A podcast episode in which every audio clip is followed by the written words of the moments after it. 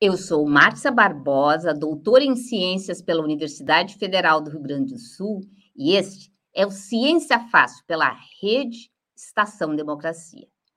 Hoje nós temos aqui no Ciência Fácil Marcelo Soares Lubachevski, que graduou-se em Engenharia Elétrica pela Universidade Federal do Rio Grande do Sul, onde também recebeu o título de mestre em Ciência da Computação. Concluiu doutorado em microeletrônica pelo Instituto National Polytechnique de Grenoble, na França. Fez estágios de pós-doutorado no Laboratório de Informatique, Robotique e Microeletronique de Montpellier, no Instituto Nacional de Micromecânica de Sevilha, na Espanha. Nossa, muito internacional. É professor titular da URSS, atua em teste de sistemas e circuitos integrados digitais, analógicos e de radiofrequência Muita coisa para a gente aprender hoje. Foi coordenador ou membro de comitê organizador de comitês e diversos programas de dezenas de, de eventos. Foi editor-chefe convidado ou associado de várias revistas científicas de renome.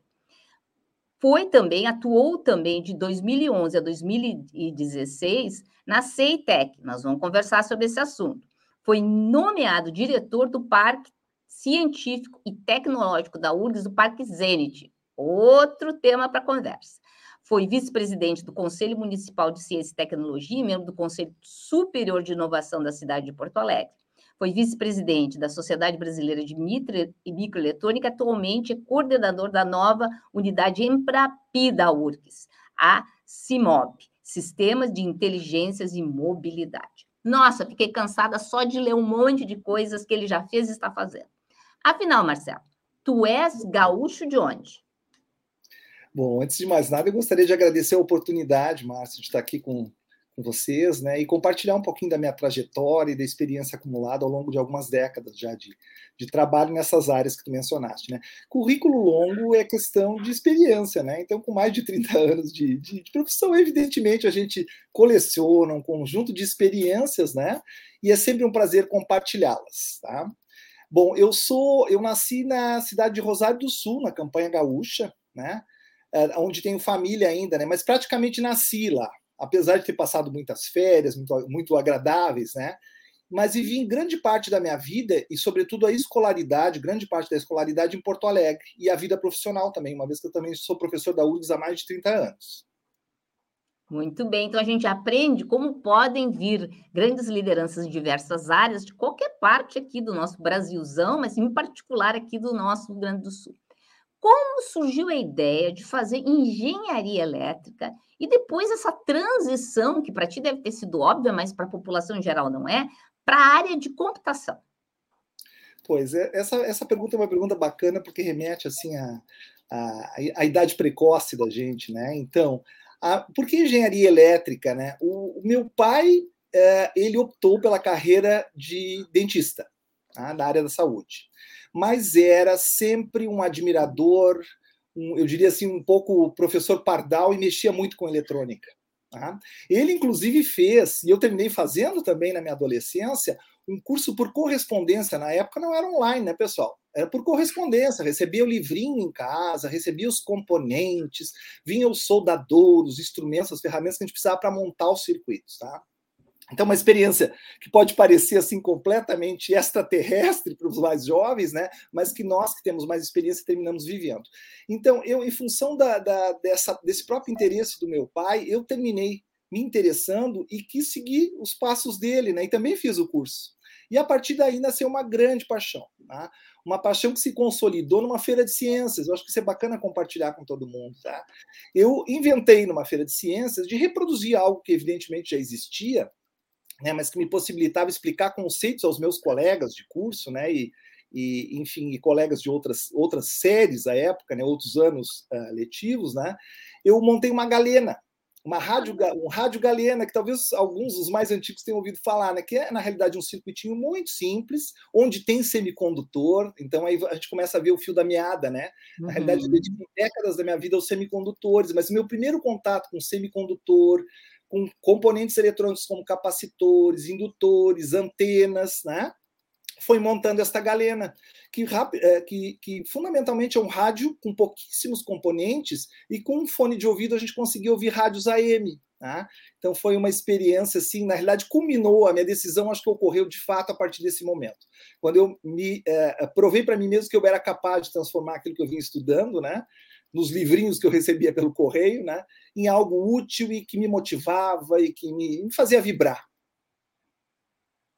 Bom, a computação, né, a sequência da tua pergunta, né, é, aqui de fato até então tu vê engenharia elétrica, né, mas o que a gente viu, né, uma evolução tecnológica e social, é que as pessoas, os usuários da eletrônica, né, a partir do momento que ela se popularizou através de circuitos digitais, né, de computadores, de biocomputadores, né, ela passou a exigir não só os, as montagens de componentes, que é o que a gente chama de hardware, mas passou a exigir que a gente se capacitasse no desenvolvimento de programas, de software, para comandar, para controlar esses sistemas, para programá-los, né, de forma a, eles, a, a, que eles pudessem operar conforme a necessidade, as necessidades do usuário. É, aí se encontram aquilo que a gente chama de hardware, que são os componentes e software, os programas, né, que terminou naturalmente me conduzindo à computação. Tá? E uma curiosidade é que eu busquei essa formação já na graduação. A época, o URGS tinha uma espécie de formação extensionista, eram cursos adicionais que a gente fazia com professores que tinham um perfil parecido, né, que manjavam de hardware, de software, né, e que a gente aprendia esse outro lado que de fato o curso não, não nos proveria do ponto de vista de conhecimentos. Aí depois eu ingressei no mestrado da computação e de fato mergulhei na microeletrônica, né? Porque a uhum. microeletrônica é um misto dessas duas coisas, tá? Que é a interface, digamos assim, a, a, a engenharia de computação, a microeletrônica está na interface entre a engenharia elétrica e a, e a ciência da computação. Tá? Uma outra curiosidade, né, já que a gente tem a oportunidade, né, eu terminei fazendo parte do grupo de professores que criou o curso de engenharia da computação da URGS, que hoje tem uhum. mais de 20 anos. Tá? E é, enfim, é, a época era um dos precursores no país e tudo mais. Hoje é um curso excelente, buscado, enfim. Super orgulhoso de ter feito parte. Há mu muitas razões para estar orgulhoso disso, que é essa interface, né? As pessoas pensam que computação é só uh, fazer um, ligar uma certa, uma série de, de softwares já prontos, mas não, tem toda uma coisa do diálogo da máquina com o que tu queres, quer que essa máquina faça. Mas aí tu faz o mestrado aqui, e tu vais para o exterior, onde tu faz o teu doutorado, depois tem uma série de experiências de pós-doutorado. Conta um pouco para gente como é que foi essa experiência fora do Brasil, nessa idade que tu ainda, tu ainda é jovem, né? Mas tu era mais jovem. Com certeza, né?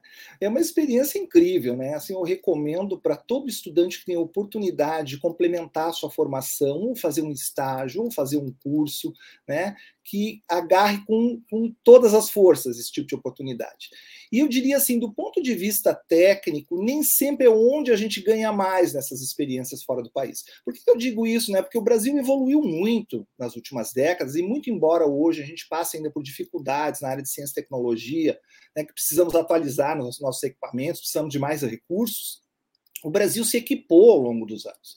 Então, hoje a gente tem disponível equipamentos, grandes talentos, grandes competências no país, de forma a desenvolver aquela formação técnica, né?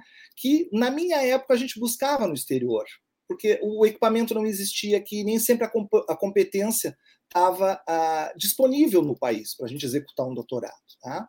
Então, evidentemente, à época eu aproveitei muito a parte técnica, mas hoje eu vejo nos nossos alunos, por exemplo, de mestrado e doutorado, que esse não é o mote principal mais. O mote principal é buscar múltiplas experiências, ah, enfim, experiências diversas, né, que consistem não somente na coisa técnica, né, mas até na visão do parceiro de projeto, de como ele enxerga aquele projeto, os impactos daquele projeto. Ele pensa diferente necessariamente da gente, tá? Uhum. Isso termina fazendo com que o grupo interaja, um grupo com diferentes culturas, diferentes, eh, eh, enfim, crenças, inclusive, né? Termina eh, fazendo com que a gente componha grupos heterogêneos, mas extremamente criativos, porque justamente por conta dessa diversidade, tá? E dessa visão diferenciada de mundo e de experiências, tá? E é claro que a gente encontra isso no Brasil também, a gente não precisa ir muito longe, né? Vamos para o Nordeste, a cultura é diferente, as visões são diferentes, né? Mas no exterior, em particular, em algumas instituições, isso é de uma riqueza fantástica, porque tem brasileiros de diversas origens, além de indianos, norte-americanos, europeus, asiáticos, africanos, né? Então é absolutamente fantástico. Né? Se eu tenho algo a dizer né, para o jovem é que esse tipo de, de experiência enriquece e termina contribuindo muito para a gente desenvolver, sobretudo, as nossas competências socioemocionais, tá? que são absolutamente essenciais para a gente desenvolver grandes projetos, tá? aprender a trabalhar de maneira colaborativa, de maneira diversitária, tá? enfim, e, e é, ouvindo muito né, as outras visões né, de mundo uh, e, e, experiências de mundo. É, está chamando bastante atenção nisso, que é bem fundamental, vamos dizer, que é o papel da diversidade, né? Para a gente ter ideias né, que sejam disruptivas, inclusive, e como a gente precisa aprender a trabalhar em grupo. Mas agora vamos falar de coisas bem técnicas, e tu vai ter que me ajudar a entender, ajudar o nosso público a entender. Vi que tens atuação em teste de sistemas e circuitos integrados digitais, analógicos e radiofrequência. Primeiro, qual é a diferença entre esses circuitos digitais analógicos de radiofrequência?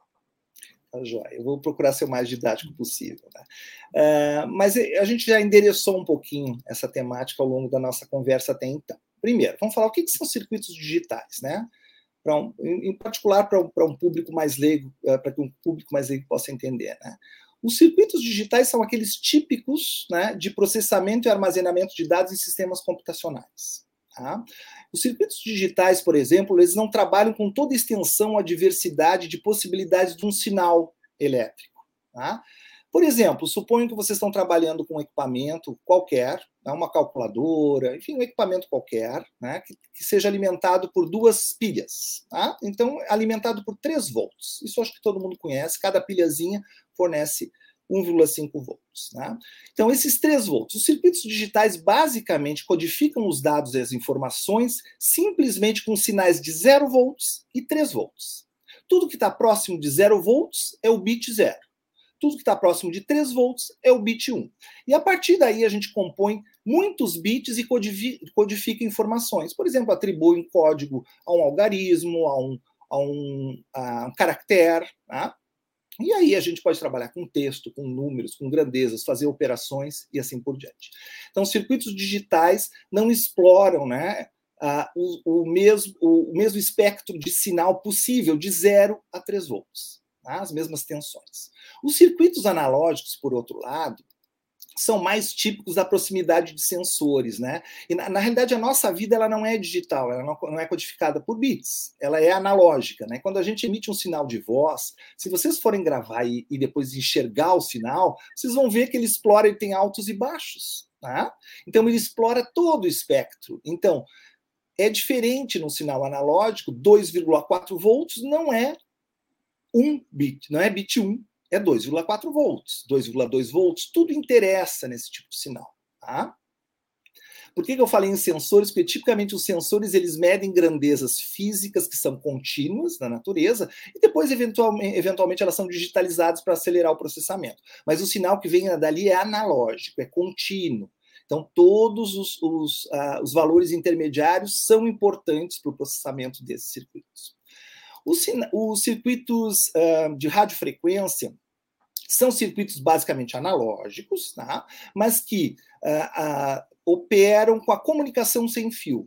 Tá? em frequências de rádio, que são aquelas que a gente costuma utilizar nos nossos sistemas de comunicação, de telecomunicações. Tá? Então, são analógicos também, mas, por exemplo, eles agregam componentes que, não, que tipicamente não aparecem nos analógicos. Tem antena, tá?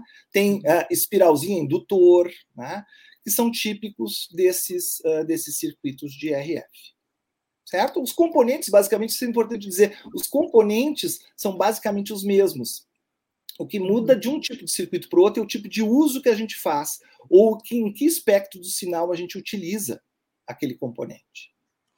Uh, o ruído, ou seja, eu imagino que uma coisa que vá ser zero ou um, uh, vai, vamos dizer, atenuar um pouquinho o ruído e esse contínuo aumenta o ruído. Ruído quer dizer assim, eu fiz um pequeno erro no, na conta desse sinal, pequeno erro, quando uma coisa é zero um, vai ficar menor e quando é contínuo é maior. Estou correta ou não é bem assim o erro? Absolutamente correta. E, aliás, uma das grandes razões pelas quais né, a gente vê esse movimento do analógico para o digital é justamente para a gente é, processar mais rápido e evitar o erro. Porque quando a gente está sujeito a ruído, o nosso processamento pode nos conduzir a uma condição que não é a condição desejada de uso de um determinado sistema. É isso mesmo. Inclusive, Márcio, eu acrescentaria, né, a tendência assim para a gente trabalhar com cada vez menos consumo de potência é diminuir a tensão. No momento que a gente diminui muito a tensão, a gente aproxima muito o máximo do mínimo e o ruído passa a ser um problema gravíssimo, tá? Então, justamente por isso, porque o ruído está ali, quer tu queiras ou não, ele está presente, né? Agora, quando trabalha com tensões maiores, na realidade, tu tem uma, uma uma proteção, digamos, a esse, a esse ruído. Você trabalha com os extremos do sinal. Mas é tá. perfeito, a tua análise está corretíssima. Entendemos as três coisas. Agora tu vai explicar o que, que são os testes, porque tu é especialista em testes nesses sistemas. O que que tu testas e para que que tu testas isso? Podia nos dar um exemplo? Claro, claro. É, na realidade é bastante específico, né? Um pedacinho de um grande universo. Isso também é importante que a gente entenda, né? Para a gente é, contribuir né? Não adianta querer abarcar o, o, o, mundo com as pernas, a gente termina focando no conjunto de, de problemas menores que, no conjunto uh, uh, do, do, grande sistema, se associando a outras soluções, termina resolvendo o grande problema. Né? Então, o teste é um pedacinho da microeletrônica. Tá? Isso é importante ser dito. Mas, assim, o teste é, é, é muito intuitivo, não é muito difícil de achar um exemplo. Tá? Uh, na vida doméstica da gente, queimou a lâmpada do abajur do lado da cama. O problema está na lâmpada, está no fio, faltou energia. Qualquer usuário, né, que não precisa ser um grande especialista, né, mas que tem um mínimo de curiosidade, vai fazer o quê? Tá? Vai retirar a lâmpada, botar uma lâmpada que funciona. Se não retornou, diz: não, o problema não é na lâmpada. Ou verificar se a energia está presente, né? Acende uma outra lâmpada que eu sei que está funcionando, está funcionando. Então existe energia, ela está no mesmo circuito. Tá? Então, por eliminação, isso não é problema de energia. Aí troco a lâmpada por outra lâmpada, que eu sei que funciona, que eu inclusive posso testar naquele ambiente onde eu vi que a energia estava presente. Tá? Aí, não funcionou. Tá? A nova lâmpada, então provavelmente é problema no interruptorzinho do abajur ou no cabo. Tá? Então, por eliminação, na realidade, a gente tem um conjunto de hipóteses, a gente testa essas hipóteses, mas o objetivo é justamente identificar onde está o defeito. Tá? Via de regra, a gente quer consertar, né? Ou busca consertar o equipamento que deixou de funcionar, substituindo a parte defeituosa. Né? Nem sempre isso é possível. No caso de chips, por exemplo, em que a gente produz milhares numa mesma bolacha de wafer, no mesmo. A gente chama de uma bolacha de silício, que é um wafer, né? uma grande uma grande, uh, enfim, um CD enorme, um DVD enorme, tá? cheio de uhum. chipzinhos ali dentro, não dá para consertar o chip que está ali dentro, ele já foi fabricado. Mas a gente não pode entregar para o cliente um chip defeituoso. Então a gente quer identificar quais daqueles chips não estão funcionando. E é comum, né, num processo produtivo, que, que 100% não funcione, né, gente? Seu vai funcionar 98% das partes produzidas. Mas eu tenho que garantir, por uma questão de qualidade, que eu elimino aqueles 2% que não funcionaram. E, na realidade, o testar é estabelecer um conjunto de hipóteses da funcionalidade, da estrutura daquele circuito, tá? e testar estas hipóteses, tá? para ver se elas correspondem a um circuito que está funcionando ou que apresenta algum defeito. Para o descarte ou para o conserto, que é o que a gente chama de manutenção. E, e, esse processo tem uma coisa meio hierárquica, por exemplo, tem defeitos mais prováveis e que, portanto, são testados antes, ou, é, vamos dizer, se esses testes não têm uma, uma regra, assim, de qual é o primeiro teste para a gente chegar logo no, no, na coisa que é a solução do problema? Não, são completamente estruturados, né, e são baseados em experiências uh, uh, anteriores, né, com, com uma determinada tecnologia. Nós sabemos, por exemplo, que no nível de wafer ou de placa de circuito impresso, onde a gente tem fiozinhos, né, e a placa é mais macroscópico, né, o defeito mais comum é nas interconexões, por exemplo. Tá? Uma solda que soldou dois fiozinhos que não deveriam estar em contato, mas que são vizinhos. A solda escorreu, é um metal que escorreu e gerou contato indevido de dois vizinhos. Isso é um defeito muito comum, que a gente chama de curto-circuito é o fiozinho da lâmpada de vocês, começa a sair umas faísquinhas né, do interruptor, porque está encostando o positivo no negativo. Lá pelas tantas, isso gera um curto-circuito na rede de casa, cai o disjuntor. Tá? O, o, chip é a mesma coisa. Tá? tá, não vai incendiar, tudo que a gente trabalha com tensões menores, né? mas precisa ser descoberto se existe esse contato entre os fios. Um outro defeito muito comum é o circuito aberto. É quando o cabo se rompe. Né? E lá no chip também se rompe. E aí não existe, deveria haver passagem de corrente ao longo daquele fio, mas ele está interrompido no meio e não existe essa passagem de corrente, portanto não existe a transmissão da informação de um ponto ao outro. Tá? Então, a gente procura endereçar os defeitos mais comuns, né, em primeiro lugar. Inclusive, alguns podem ter efeitos desastrosos, como, por exemplo, um curto-circuito. Uhum. Né? Então, a gente procura rapidamente identificar. É o típico a gente buscar, em primeiro lugar, estes defeitos, né? Que, que podem gerar, a, a, enfim, uma situação mais complicada do ponto de vista do usuário ou de quem está fabricando mesmo, está tá testando. Né? Queimar algum equipamento por conta de um curto-circuito no dispositivo que eu estou testando. Isso pode gerar prejuízo econômico. Né? Do ponto de vista de sistemas, é muito importante dizer que também existe estruturação e hierarquia os sistemas hoje são muito complexos, né? A gente está aqui simplificando de maneira didática, falando de um circuitinho com uma lâmpada, um interruptor e fios, né? Mas assim, os sistemas que hoje vocês encontram dentro dos celulares uh, de vocês são sistemas que tem lá dentro microprocessador, memória, uh, enfim, circuitinhos para fazer interface uh, via comunicação sem fio, Wi-Fi, Bluetooth, né? e uma série de outras interfaces, o contato com touchscreen, né, com os conectores para recarga do, do, da bateria, enfim. Né, existe uma complexidade de circuitos ou de subpartes do sistema, num sistema mais complexo. Então, aí também existe a hierarquia, né? É, e aí, o, o, por exemplo, o primeiro componente que a gente costuma testar num sistema desses é o microprocessador, até porque ele pode ser usado a posteriori para testar os outros, tá? porque é onde, onde reside a inteligência do sistema. Na sequência, é importante testar a memória. Então, existe sim, né? Existe uma estratégia muito clara tá? para a realização desses testes. E ela é estruturada, né? tem hierarquia, conforme tu mencionaste, e ela é, dentro de cada um desses blocos, a gente procura endereçar, em primeiro lugar, aqueles defeitos que mais comumente ocorrem naquela tecnologia. Então, é algo completamente estruturado, assim, pensado previamente, exercitado, testado, testado em cima de, uma, de um lote de engenharia, quer dizer, se produz muitas partes verifica se aquele procedimento de teste está pegando tudo que deveria pegar, porque a gente pode fabricar com defeito, né, Márcia?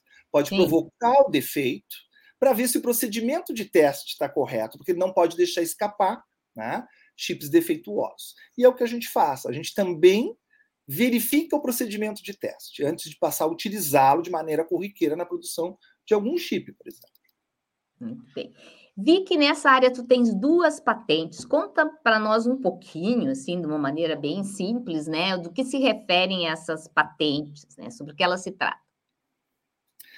Primeiro, eu fico feliz com a tua pergunta, porque eh, fazer patente no Brasil ainda é muito complicado, né? Essas patentes elas foram depositadas em 2014 e 2015, respectivamente, né?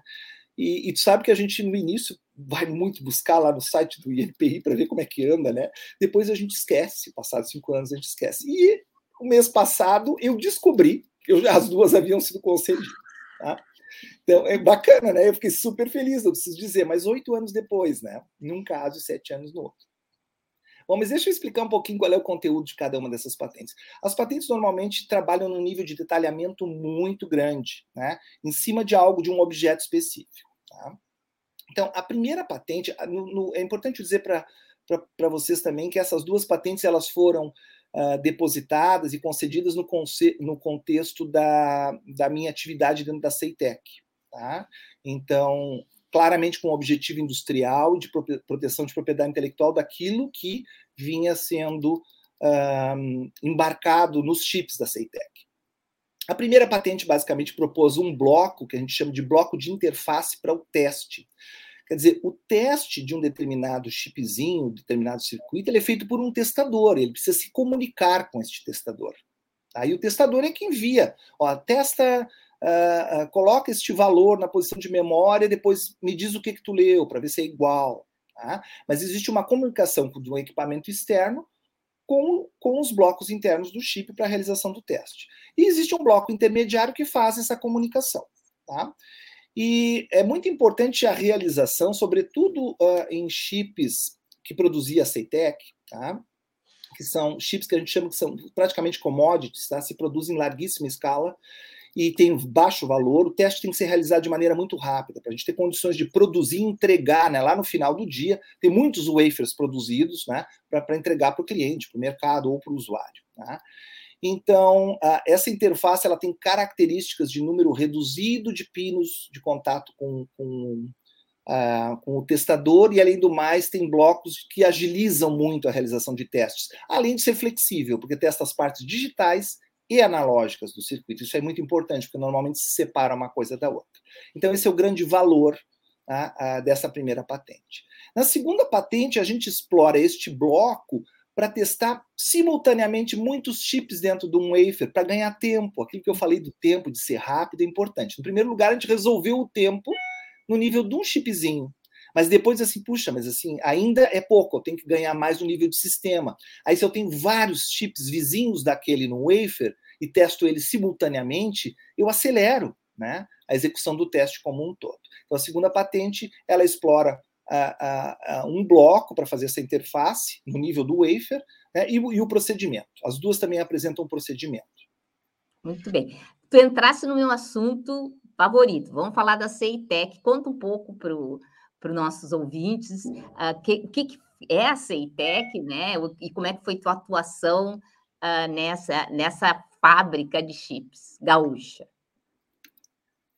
Então, eu tive a, a felicidade de ingressar na Ceitec uh, mais ou menos no momento em que ela se tornava operacional. É importante a gente lembrar assim, a Ceitec uh, é, né, ainda é, porque não foi liquidada, uma uh, empresa pública, né, que foi, na realidade, criada em 2008, né, pelo então presidente Lula, à época, né, foi criada por decreto, né? e ela fazia parte né, de uh, um arcabouço, digamos assim, de instrumentos para a implementação de uma política uh, para o desenvolvimento da área de semicondutores no país. Né? Então, ela não vinha sozinha, separadinha. Né? A Ceitec é uma empresa pública para trabalhar na área de projeto e de fabricação de circuitos integrados. E ela vinha acompanhada de um programa né, que uh, fornecia um conjunto uh, considerável de bolsas de mestrado e doutorado para a formação desses profissionais que atuariam nesse, nesse setor, e além do mais um programa que foi chamado CI Brasil, que foi criado para estimular, né, promover uh, o surgimento de design house, né, de pequenas empresas que fossem capazes de projetar circuitos integrados pelo Brasil. Tá? Num ecossistema uh, completamente sincronizado, compartilhando custos, né? Porque os custos são muito elevados tá? para a gente projetar e para fabricar circuitos integrados. Então é importante criar todo um ecossistema que possibilitasse que essas empresas nascentes também vingassem. Tá?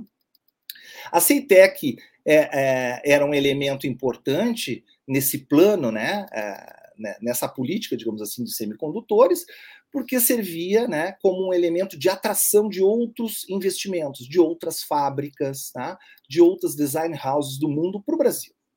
Bom, o Brasil foi, é e sempre será um, um, grande mercado consumidor desta tecnologia e de tantas outras. Né? Nós somos um dos maiores mercados do mundo consumidor de semicondutores, que aparece sob a forma de celular, sob a forma de automóvel, enfim, sob diversas formas. Tá?